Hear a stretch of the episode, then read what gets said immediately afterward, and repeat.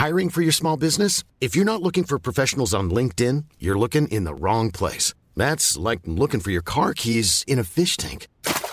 LinkedIn helps you hire professionals you can't find anywhere else, even those who aren't actively searching for a new job but might be open to the perfect role. In a given month, over 70% of LinkedIn users don't even visit other leading job sites. So start looking in the right place. With LinkedIn, you can hire professionals like a professional. Post your free job on linkedin.com slash people today. Bueno, y a pesar de los cambios en la construcción y el tramo que va a recorrer el tren Maya, se ha asegurado que la conservación del jaguar, una especie en peligro de extinción, no corre peligro. Vamos a conversar con Gerardo Ceballos, él es investigador del Instituto de Ecología de la UNAM. Gerardo Ceballos, buenos días, gracias por tomar nuestra llamada.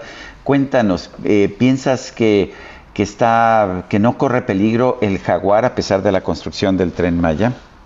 Buenos días, Sergio, muchas gracias. Mira, básicamente cualquier obra de este, de este tamaño puede tener impactos negativos severos o impactos negativos o impactos ambientales que se pueden mitigar. Yo soy el presidente de la Alianza Nacional para la Conservación del Jaguar.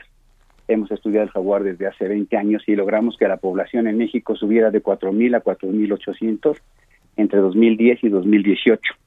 La mayor población se encuentra en, en la región de la península. Sin embargo, la península está perdiendo 60.000 hectáreas de selva cada año. El tren, si fuera por pura selva, tendrían 3.000 hectáreas. Es decir, el problema de la conservación jaguar va más allá del tren.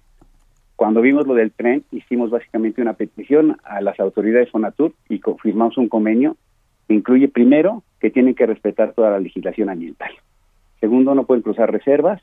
Tercero, el tren debe ir por las eh, eh, eh vías que tiene el gobierno. Se tienen que consolidar pasos de fauna. No solamente del tren, el problema de la península es que ya tenemos más de 100.000 kilómetros de carreteras. Está toda entonces tenemos que mitigar el tren el paso del tren, pero de las carreteras que están aledañas. Pero más importante que esto, tenemos que hacer dos cosas. La primera, consolidar las áreas naturales protegidas. Calakmul tiene 700 mil hectáreas y teníamos tal ilegal ya preocupante. Se empezaron a hacer ya los operativos gracias a la interacción entre la alianza y el tren. Y ahora estamos en un esfuerzo muy grande de aumentar el tamaño de la reserva de 700 mil a 1.200.000 1.2 millones de hectáreas. Sería una de las reservas más grandes tropicales del planeta. Y esto no solamente hacer la reserva, sino dejarla con fondos para que funcione. Es un problema eh, la conservación del jaguar en México muy importante.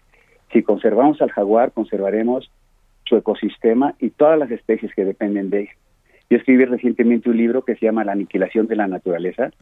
Yo soy la persona que puso a nivel internacional esta idea de que hemos entrado a la sexta extinción masiva si no hacemos lo que hagamos con la fauna y flora silvestre del planeta en los siguientes 15 o 20 años, va a determinar qué especies sobreviven en el planeta por un lugar y va a determinar de forma contundente si se colapsa la civilización o no. Oye Gerardo, pero tú nos explicas esto que es tan importante sobre la preservación, pero lo que escuchamos, por ejemplo, de, de las autoridades federales, del propio presidente, es que la construcción del tren Maya no afectará a los ecosistemas del sureste.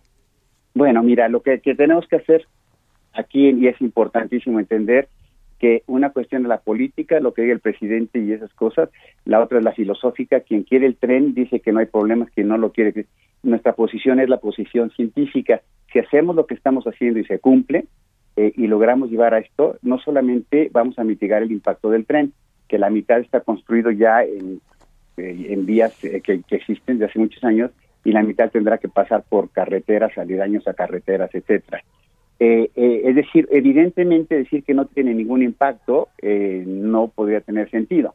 Decir que va a destruir, que, es un ecocidio también es una verdadera irresponsabilidad desde punto de vista científico. Científicamente hablamos, hablando, si hacemos lo que yo te estoy planteando, el tren no tendrá un impacto significativo y las medidas las medidas que se están proponiendo como incrementar las áreas protegidas, eh, consolidar los corredores biológicos, pagándole a los dueños de la tierra un incentivo para mantener sus, selvas, esto eh, va a llevar a que las poblaciones puedan no solamente mantenerse, sino que suban. Y te pongo rápidamente un ejemplo. Hace 20 años empezamos a trabajar con tres ejidos en esa región que tenían eh, explotaciones forestales, les pagamos en una pequeña asociación que tengo que se llama Amigos de Calakmul, ya pagamos desde hace 20 años a 100 mil hectáreas, ¿sí? cada año a los campesinos por proteger sus selvas. El día de hoy son áreas que están adentro de la reserva y afuera de la reserva, tienen la misma cantidad de fauna, hay muchos jaguares, hay muchos tapires, hay muchos jabalíes de labios blancos, muchas especies en peligro de extinción que no había hace 15 o 20 años, o eran muy pocos, ya están aquí. Si hacemos las cuestiones desde un punto de vista científico, sólido, correcto, eh, eh, eh, frío, podemos mitigar. Un tren, por otro lado, podría tener, si se hace correctamente, puede tener un impacto positivo porque vamos a quitar de la carretera miles y miles de camiones y, auto, y, y automóviles que impactan a los animales. Cada año perdemos jaguares, perdemos tapires, perdemos jabalíes de labios blancos y muchas otras especies. Hay una cueva cerca de Calakmul, es la cueva que tiene la mayor cantidad de murciélagos desde México hasta Patagonia. Esa, el tren iba a pasar por ahí, ya se desvió a 5 kilómetros de la cueva, pero no solamente eso, estamos tratando ahora que la SCT mueva la carretera que está pegada a la cueva a dos kilómetros más hacia abajo para que la cueva quede perfectamente eh, protegida a largo plazo. Es decir, tenemos toda la ciencia y tecnología para hacerlo bien. Afortunadamente, nosotros hemos encontrado un eco positivo en las autoridades del, de, de, Fonatur.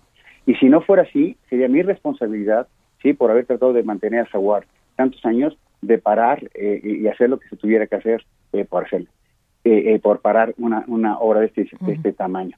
Déjame decirte que en los últimos 20 años, con mi colega el doctor Alberto Sekeli, hemos parado más de 70 obras con la ley en la mano obras de hasta 3 mil millones de dólares en el país eh, para proteger la fauna y flora. Es decir, es imperativo que el tren se haga correctamente para que podamos salvaguardar a, los jaguares, que son la especie sombrilla que nos permitirá salvar a todas las demás especies. Yo quiero agradecerle, Gerardo Ceballos, presidente de la Alianza para la Protección del Jaguar, el haber conversado con nosotros. Les agradezco mucho su atención. Muchísimas gracias. Hasta luego. Muy buenos días. Pues interesante lo que nos expone Gerardo Ceballos.